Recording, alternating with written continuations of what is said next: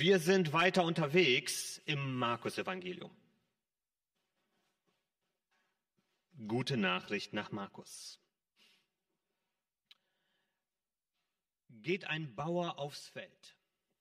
Was klingt wie ein Witz, ähm, ist kein Witz, sondern ist der Einstieg in eine Reihe von Gleichnissen, die uns hier im Markus-Evangelium jetzt begegnen wird in den nächsten Wochen. Gleichnisse sind etwas, was äh, die Lehre von Jesus ganz besonders auszeichnet. Äh, er hat viele Gleichnisse gebracht. Wir finden viele Gleichnisse in den Evangelien auch aufgeschrieben. Gleichnisse haben eine ganz besondere Funktion. Und das Interessante heute an dem Gleichnis, das wir uns anschauen werden, ist, dass Jesus dieses Gleichnis erklärt und dass er auch erklärt, wieso er Gleichnisse gebraucht. Das heißt, heute ist das wirklich in einer gewissen Hinsicht tatsächlich Einstieg in sowas wie die Thematik über Gleichnisse. Gleichnisse erzählen wichtige Wahrheiten, Wahrheiten, die uns helfen sollen, etwas zu verstehen, ähm, auf einer besonderen, manchmal auch eher Gefühlsebene, ähm, weil sie uns auf einer Ebene ansprechen, die nicht nur mit dem Kopf zu tun hat. Auf der anderen Seite, und das wird Jesus heute auch erwähnen, sind Gleichnisse etwas Geheimnisvolles. Sie sind nicht immer sofort zu verstehen. Und nicht umsonst gibt es eine große Menge an Literatur über die Gleichnisse von Jesus bis heute, weil wir immer noch darüber diskutieren, was Jesus mit den einzelnen Gleichnissen eigentlich meint und sagen möchte. Ich möchte ganz kurz eingehen auf den Hintergrund für das heutige Gleichnis, bevor ich das gleich lesen werde. Das, was wir bisher beobachtet haben im Markus-Evangelium, ist, dass Menschen sehr unterschiedlich auf Jesus reagieren. Wir haben gesehen, es gibt Menschen, die sind begeistert von Jesus. Sie gehen ihm hinterher, sie erleben äh, seine Nähe als etwas, was Heilung schenkt und was ihnen gut tut. Menschen, die positiv auf Jesus reagieren. Und auf der anderen Seite sehen wir Menschen, die ganz anders auf Jesus reagieren, die ihn entweder ablehnen oder die ihn überhaupt nicht verstehen, äh, die nicht wissen, wie sie mit ihm umgehen sollen. Wir erleben im Markus-Evangelium, und das haben auch die Jünger erlebt, dass Menschen sehr unterschiedlich auf Jesus reagieren. Und die Frage ist, wieso? Wieso ist das so? Und das Gleichnis, das wir heute zusammen betrachten wollen, möchte eine, eine mögliche Antwort auf diese Frage, auf diese Beobachtung geben, die die Jünger mit Jesus gemacht haben. Und ich möchte anfangen, das, was wir heute äh, miteinander anschauen wollen, und äh, ich möchte euch ermutigen, immer eure Bibeln aufzuschlagen, mit reinzugucken.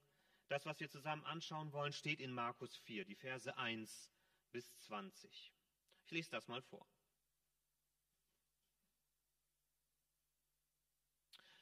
Da steht, wieder einmal lehrte Jesus am See. Bald hatte sich eine große Menschenmenge um ihn versammelt. Darum stieg er in ein Boot und sprach von dort zu den Menschen an, am Ufer. Was er ihnen zu sagen hatte, erklärte er durch Gleichnisse. Hört mir zu. Ein Bauer ging aufs Feld, um Getreide zu sehen. Als er die Körner ausstreute, fielen ein paar von ihnen auf den Weg. Sofort kamen die Vögel und pickten sie auf. Andere Körner fielen auf felsigen Boden, wo nur wenig Erde war. In der dünnen Erdschicht ging die Saat zwar schnell auf, als dann aber die Sonne am Himmel hochstieg, vertrockneten die Pflänzchen. Sie hatten keine starken Wurzeln und verdorrten deshalb in der Hitze. Wieder andere Körner fielen ins Dornengestrüpp, doch dieses hatte die junge Saat bald überwuchert, so dass sie schließlich erstickte es konnte kein Getreide wachsen. Die übrigen Körner aber fielen auf fruchtbaren Boden, gingen auf, wuchsen heran und brachten das dreißigfache, das sechzigfache, ja sogar das hundertfache der Aussaat als Ertrag. Und Jesus sagte hinzu, und füg, Jesus fügte hinzu, wer Ohren hat, der soll auf meine Worte hören. Später, als Jesus mit seinen zwölf Jüngern und den anderen Begleitern allein war, fragten sie ihn, warum verwendest du Gleichnisse? Er antwortete, euch lässt Gott das Geheimnis seines Reiches verstehen. Die anderen aber, die nicht zu mir gehören, erfahren das alles nur durch Gleichnisse. Denn sie sollen sehen, aber doch nichts erkennen. Sie sollen hören, aber doch nichts verstehen. Sonst würden sie zu Gott umkehren und ihre Sünde würde ihnen vergeben. Dann sagte er zu seinen Jüngern, Ihr versteht schon dieses Gleichnis nicht. Wie wollt ihr denn all die anderen begreifen? Was der Bauer im Gleichnis aussieht, ist die Botschaft Gottes. Die Menschen, bei denen die Saatkörner auf den Weg fallen, haben die Botschaft zwar gehört, aber dann kommt der Satan und nimmt alles wieder weg, was in ihr Herz gesät war.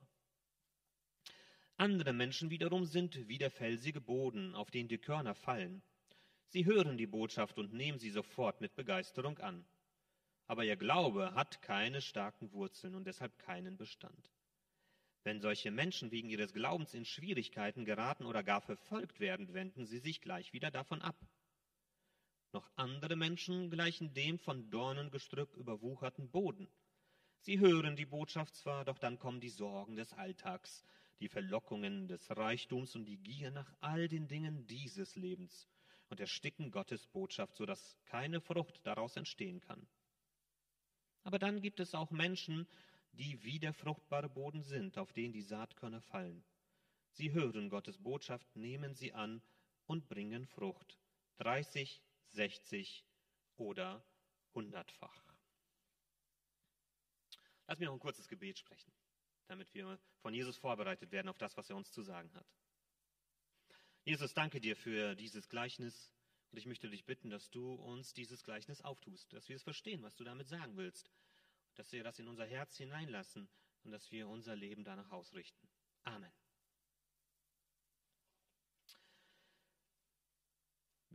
Wir sehen hier, dieses, äh, dieser Text ist in drei Teile aufgeteilt.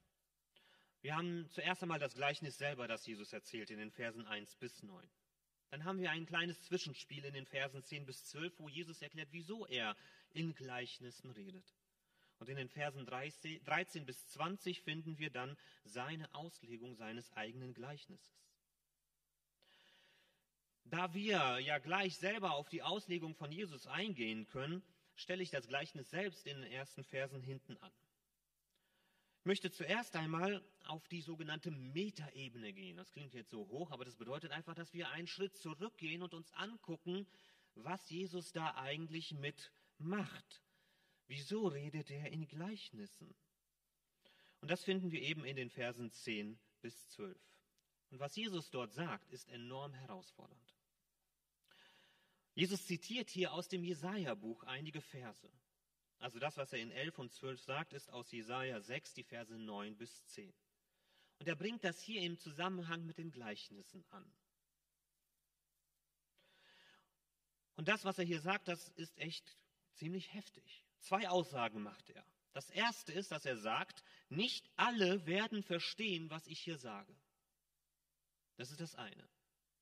Aber dann setzt er dem Ganzen noch eins drauf. Es sollen auch gar nicht alle das verstehen.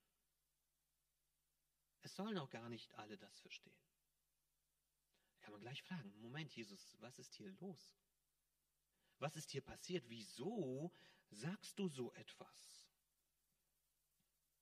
Jesus nennt hier die Gleichnisse ein Geheimnis, ein Mysterion im Griechischen. Das bedeutet, es ist etwas, das nicht sofort verstanden wird. Es ist etwas, was man erst dann versteht, wenn ein anderer einem den Schlüssel zum Verstehen schenkt. Es ergibt sich nicht sofort aus sich selbst heraus. Ein Geheimnis braucht jemanden, der einen dieses Geheimnis auftut, lüftet. Und Jesus sagt jetzt diesen Zuhörern oder seinen Jüngern vor allem erst einmal, was ich euch erzähle in diesen Gleichnissen, was ich euch über Gottes neue Welt näher bringe, das ist erst dann für euch verständlich, wenn Gott euch das selber verstehen lässt. Wenn Gott euch dahin bringt, dass ihr es verstehen könnt das ist nicht aus sich selbst heraus automatisch verständlich. Und ich habe mal ein Bild mitgebracht, um das zu verdeutlichen, was Jesus hier meint. Vor August 2 habe ich in Wolfsburg gewohnt und da gibt es ähm, die Autostadt Ähm, die haben viele interessante Sachen drin, nicht nur Autos, sondern auch Ausstellungen und andere Themen. Und da war eine Kunstinstallation drin, die mich sehr fasziniert hat. Das war das erste Mal, dass ich sowas gesehen habe. Man nennt das Perceptual Art.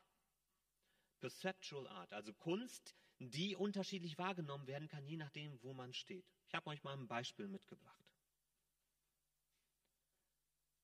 Das sieht aus wie ein Schwarm von schwarzen Punkten. Ich weiß nicht, was ihr drin erkennen könnt. Hat jemand eine Ahnung, was das sein könnte? Ein Wal. Okay. Ich sage euch ein anderes Bild. Das gleiche, die gleiche Installation aus einer anderen Perspektive. Oh, ja. Die gleichen Punkte, die gleiche Installation. Das Einzige, was sich verändert hat, ist die Perspektive. Und ich habe euch mal hier das Video mitgebracht, dass ihr das auch seht, wie das, wie das aussieht, wenn man einfach mal die Perspektive wechselt.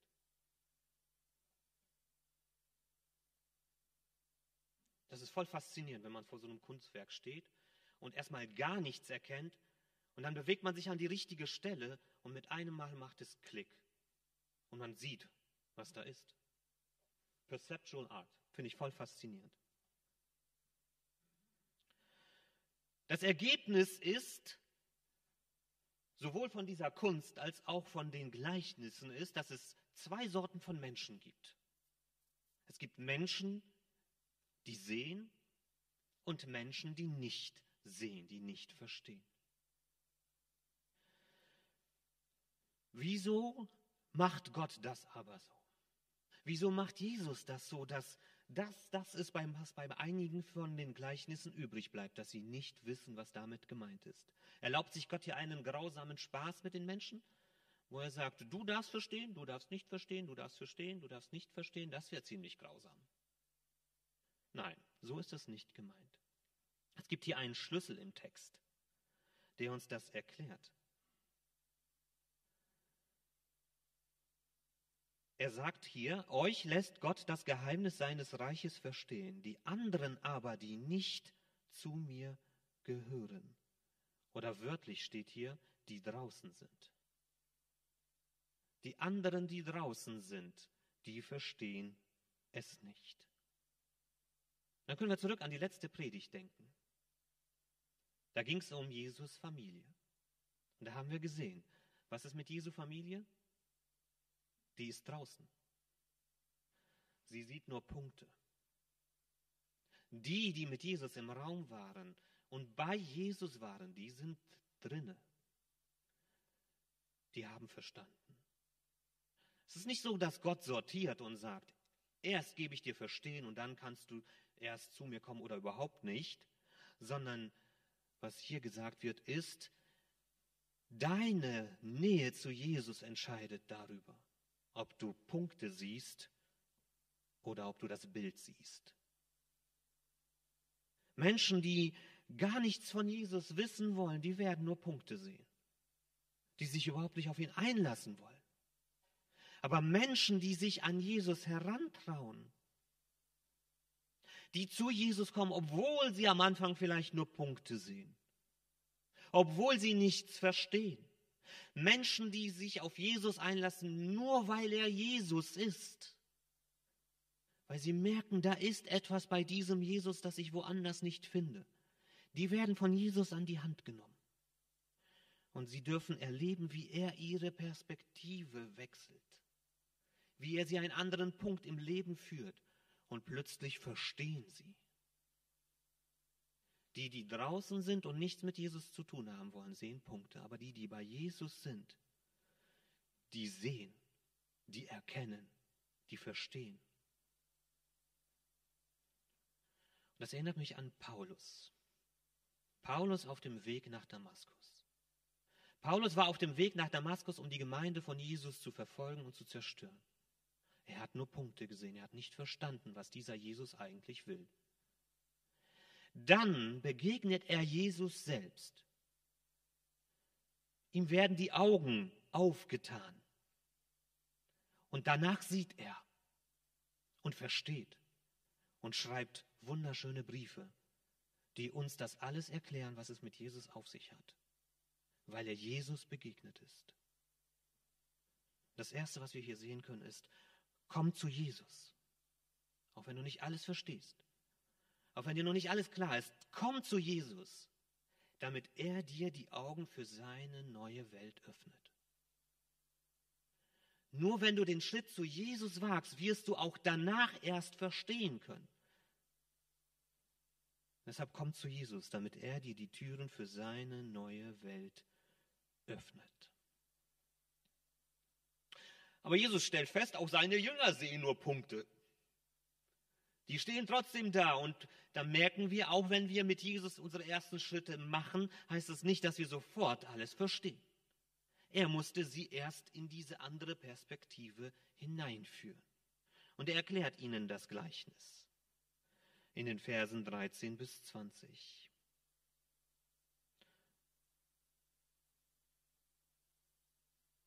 Das Vers fängt hier an. Dann sagte zu seinen Jüngern, ihr versteht schon dieses Gleichnis nicht. Wie wollt ihr dann all die anderen begreifen? Was der Bauer im Gleichnis aussieht, ist die Botschaft Gottes.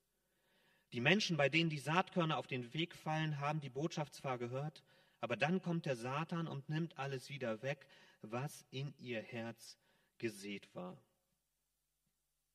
Andere Menschen wiederum sind wie der felsige Boden, auf den die Körner fallen. Sie hören die Botschaft und nehmen sie mit Begeisterung sofort an, aber ihr Glaube hat keine starken Wurzeln und deshalb keinen Bestand. Wenn solche Menschen wegen ihres Glaubens in Schwierigkeiten geraten oder gar verfolgt werden, werden, wenden sie sich gleich wieder davon ab. Noch andere Menschen gleichen dem von Dorngestrüpp überwucherten Boden. Sie hören die Botschaft zwar, doch dann kommen die Sorgen des Alltags, die Verlockungen des Reichtums und die Gier nach all den Dingen dieses Lebens und ersticken Gottes Botschaft, so dass keine Frucht daraus entstehen kann. Aber es gibt auch Menschen, die wie der fruchtbare Boden sind, auf den die Saatkörner fallen. Sie hören Gottes Botschaft, nehmen sie an und bringen Frucht 30, 60 oder 100-fach. Ein sehr bekanntes Gleichnis. Zumindest wenn man ein bisschen im christlichen Bereich unterwegs ist, ist man dem irgendwann begegnet. Ich habe euch mal ein Bild mitgebracht aus Nazareth, dass man mal eine Vorstellung hat. Es ist ein bisschen schwierig hier drinnen zu sehen, für die im Livestream ein bisschen leichter. Das ist manchmal der Vorteil daran. Wir sehen hier einen Weg in der Mitte. Und wir sehen, rechts und links ist Gras. Da gibt es Steine am Rand, da gibt es felsigen Untergrund, aber da gibt es auch fruchtbaren Boden. Dieses Bild beinhaltet alles das, was hier in diesem Gleichnis vorkommt. Und vielleicht kann man sich vorstellen, wie Jesus durch diese Straßen von Nazareth gegangen ist und gesehen hat, wie solche Bauern den, das Korn ausgestreut haben. Man hat sich gar nicht die Mühe gemacht, den Boden erstmal zu pflügen und alles von Steinen zu befreien, weil das gar keinen, das würde gar nicht funktionieren. Es würde so viel Arbeit sein, dass es sich gar nicht lohnt. Und deshalb hat man einfach verteilt. Und einiges ist auf den Weg gefallen in der Mitte. Einiges ist auf steinigen Untergrund gefallen, einiges unter die Dornen und anderes auf fruchtbaren Boden. Noch ein anderes Bild. Ein Bild vor einigen Jahrzehnten aufgenommen in Israel. Ein Bauer, der auf dem Feld ist, mit seinem Korb in der Hand und verteilt den Samen. Ganz anders als unsere mechanisierte Landwirtschaft heute.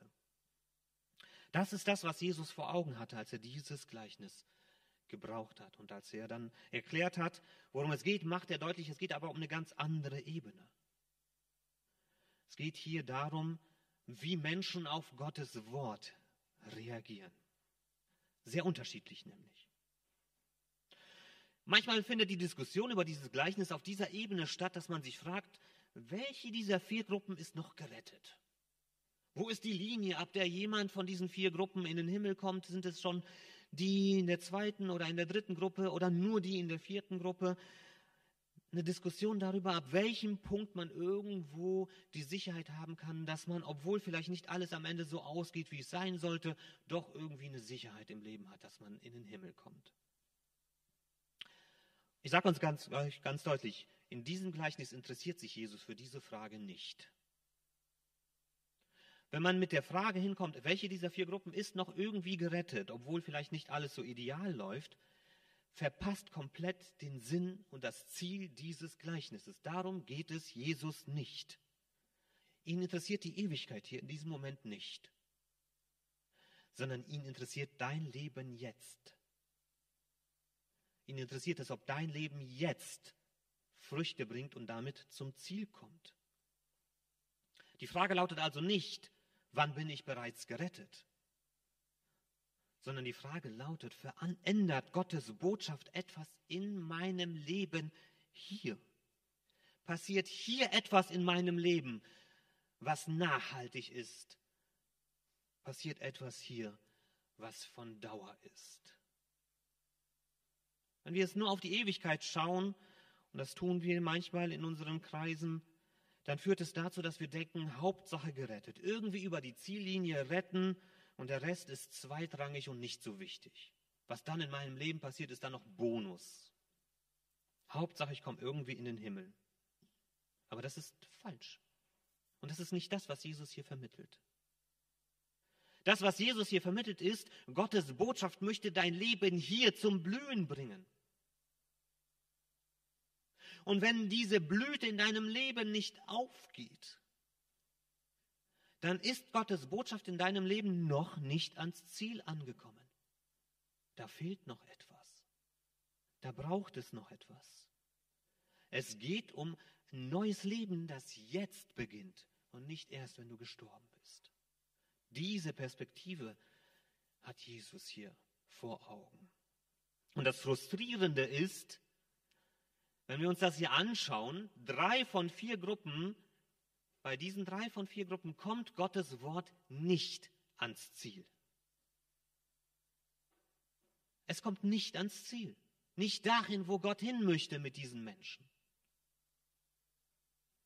Dann kann man sich die Frage stellen, wenn man in Gemeinde unterwegs ist, wozu machen wir das alles dann? Macht das alles überhaupt Sinn? Wozu machen wir uns all diese Mühe, diesen ganzen Aufwand? Wenn so wenige Leute am Ende vielleicht hängen bleiben, wenn so viele doch wieder irgendwo anders hingehen, wenn unsere Versammlungen doch wieder leerer werden, wofür machen wir das alles? die Gefahr ist, dass wir unsere, unsere Gemeindearbeit nur von äußeren Zahlen her bewerten. Wie viele Leute kommen? Wie viele lassen sich taufen? Wie viele Mitglieder haben wir? Wie werden unsere Gruppen besucht? Wenn wir uns auf diese Zahlen alleine konzentrieren, können wir sehr frustriert sein. Die Antwort, die wir hier bei Jesus finden, ist trotz alledem, ja, es lohnt sich, diese Arbeit zu tun. Es lohnt sich, das Evangelium auszustreuen, auch wenn es bei drei von vier Gruppen nicht ans Ziel kommt. Denn dort, wo es auf fruchtbaren Boden fällt, überragt der Ertrag alles, was man vorher verloren hat.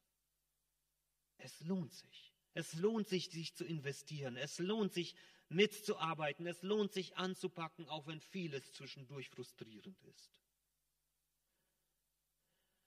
Und da stellt sich auch die Frage, was ist unsere Verantwortung? Was ist die Aufgabe dieses Bauern in diesem Gleichnis? Ist es sein Job, dafür zu sorgen, dass das Korn dann wächst? Dass er jeden einzelnen Weizen hochzieht, damit alles wächst? Dass er alles dahin platziert, wo es garantiert fruchtbaren Boden bringt? Fruchtbaren Ertrag? Nein. Dieser Bauer hat nur einen Job zu tun. Einen einzigen Job zu erledigen. Und wie schwer das manchmal sein kann, ich möchte euch mal an drei Beispielen zeigen. Es gibt so schöne Memes im Internet. You had one job.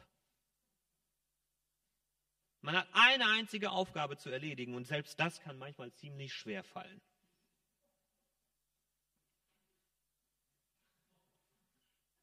Sollte man denken, das ist ja nicht so schwierig. Ein Job zu erledigen. Und der eine Job, den der Bauer zu erledigen hat, ist ausstreuen. Ausstreuen. Und alles andere überlässt er dem, der die Verantwortung dafür hat. Wir haben einen Job zu erledigen. Im Text wird nicht genannt, wer streut. Auch Jesus sagt das nicht direkt. Wir können aber ziemlich direkt verstehen, dass Jesus erstmal zunächst sich selbst hier im Blick hat. Aber wenn wir dann weiterschauen, und weiter denken, dann merken wir, Jesus wollte ja das nicht alleine nur für sich, diese Aufgabe, sondern er hat seine Jünger darauf vorbereitet, dass sie auch ausstreuen. Geht hinaus in alle Welt und streut. Bringt das Evangelium zu den Menschen. Alle, die die Körner haben, also alle, die das Evangelium gehört und aufgenommen haben, haben die Verantwortung zu streuen. Paulus formuliert das in 1. Korinther 3 so. Ich habe gepflanzt. Apollos, sein Mitarbeiter, hat begossen. Gott aber ließ wachsen. So ist weder der etwas, der pflanzt, noch der, der begießt, sondern nur Gott, der wachsen lässt. Unsere Perspektive richtig rücken. Unsere Aufgabe ist es nicht dafür zu sorgen, dass alles am Ende Früchte bringt. Wir haben einen Job zu erledigen und das ist es, Menschen mit dem Evangelium bekannt machen. Das Evangelium hinauszutragen in die ganze Welt. Dafür machen wir das. Und wie die Menschen darauf reagieren, ist nicht unsere Verantwortung. Wir müssen uns natürlich Gedanken machen, wie machen wir das? Wie streuen wir? Das sind alles Fragen, die richtig und gut sind, aber wir müssen auch unsere Verantwortung kennen. Und so lautet die zweite Erkenntnis hier, wir sollen die gute Nachricht über Gottes neue Welt zu allen Menschen bringen. Das ist unsere Aufgabe als Gemeinde. Daran müssen wir uns messen lassen. Daran müssen wir uns ausrichten. Wir sollen die gute Nachricht über Gottes neue Welt zu allen Menschen bringen.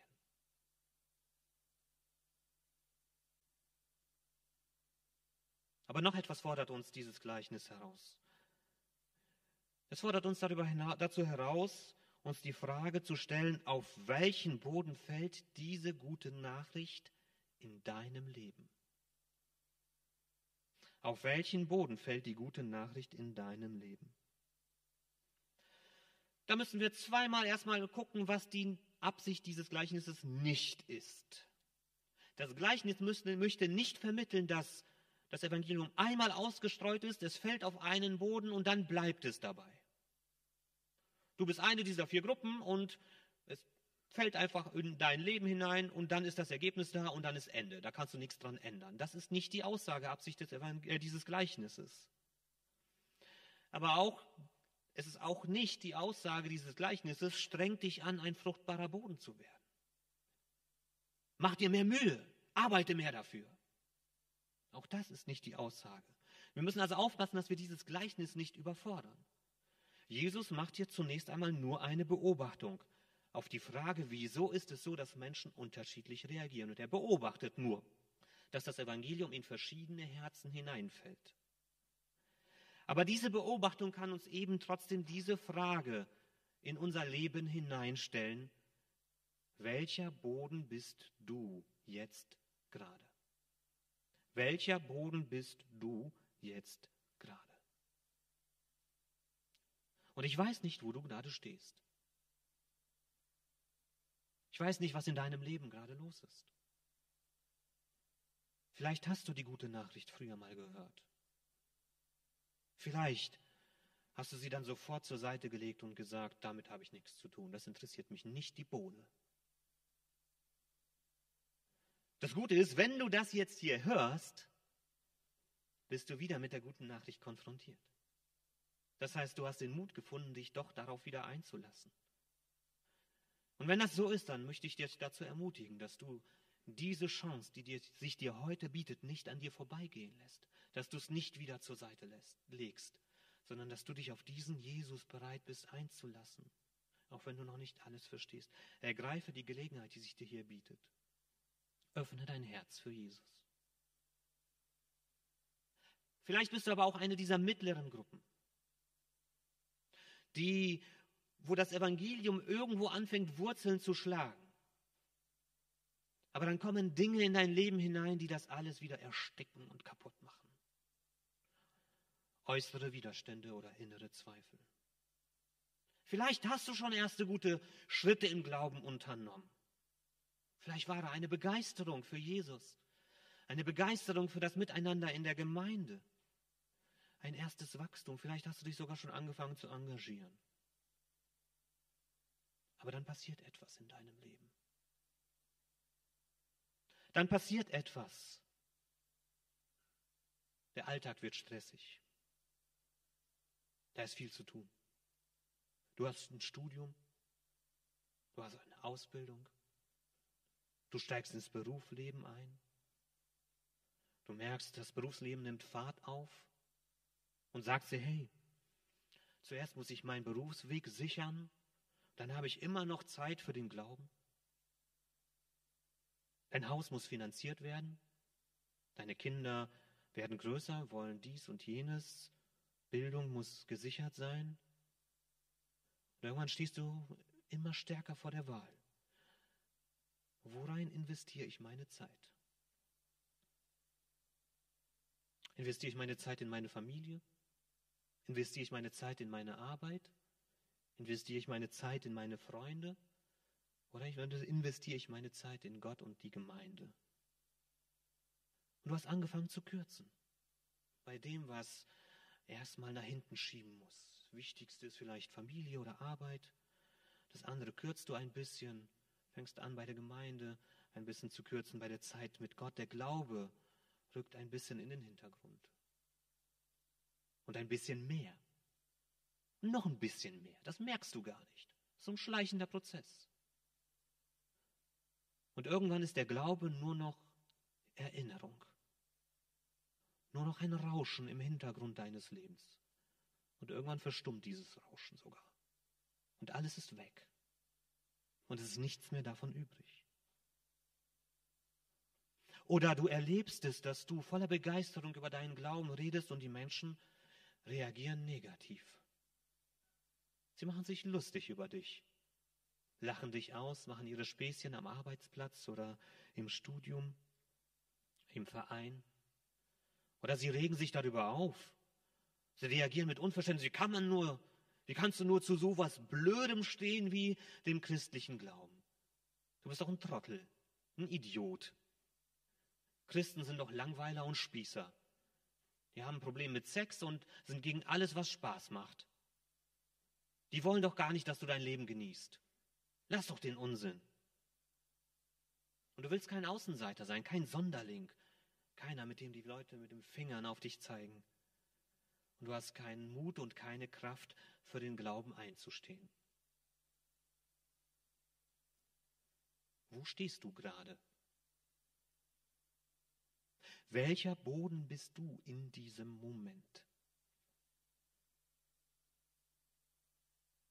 Die Frage kannst nur du für dich beantworten, indem du dein Leben ganz offen anschaust. Ich habe gesagt, es ist nicht die Aussageabsicht dieses Gleichnisses zu sagen, streng dich an, mehr Frucht zu bringen. Darum geht es nicht.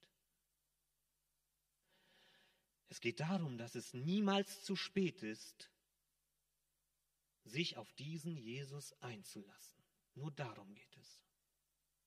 Einfach Ja zu Jesus zu sagen und ihn den Rest machen lassen in deinem Leben. Jesus wartet auf dich.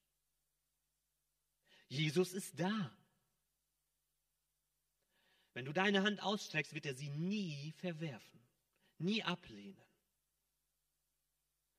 Gib diesem Jesus eine Chance. Mach die Augen auf. Betrachte dein Leben. Und schau, ob du in der Gefahr stehst, dass alles, was Gott vielleicht einmal in dich hineingelegt hat, in der Gefahr steht zu verkümmern, zu verschwinden. Und ich möchte dir einfach zusprechen, lass es nicht so weit kommen. Lass es nicht so weit kommen, dass das alles einfach verpufft und weg ist. Sondern komm zu diesem Jesus, der das alles in dein Leben ausstreuen möchte und der möchte, dass dein Leben blüht. Der möchte, dass da Frucht in deinem Leben aufgeht. Nicht erst irgendwann in der Ewigkeit, sondern schon heute. Lass es nicht so weit kommen, dass das alles verkümmert. Das ist das Dritte. Lass es zu, dass Jesus seine gute Nachricht in deinem Leben sprießen lässt. Lass es zu. Lass es zu, dass Jesus seine gute Nachricht in deinem Leben sprießen lässt.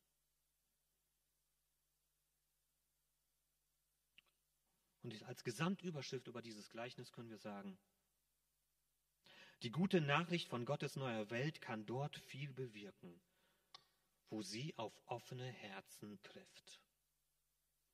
Sie kann unglaublich viel bewirken. Aber das Wichtige ist, dass sie ausgestreut wird und das Wichtige ist, dass sie auf offene Herzen trifft. Und dazu möchte ich dich ermutigen, dass du das in dein Leben hineinlässt und dass du bereit bist, es anderen in ihr Leben hineinzulegen. Amen.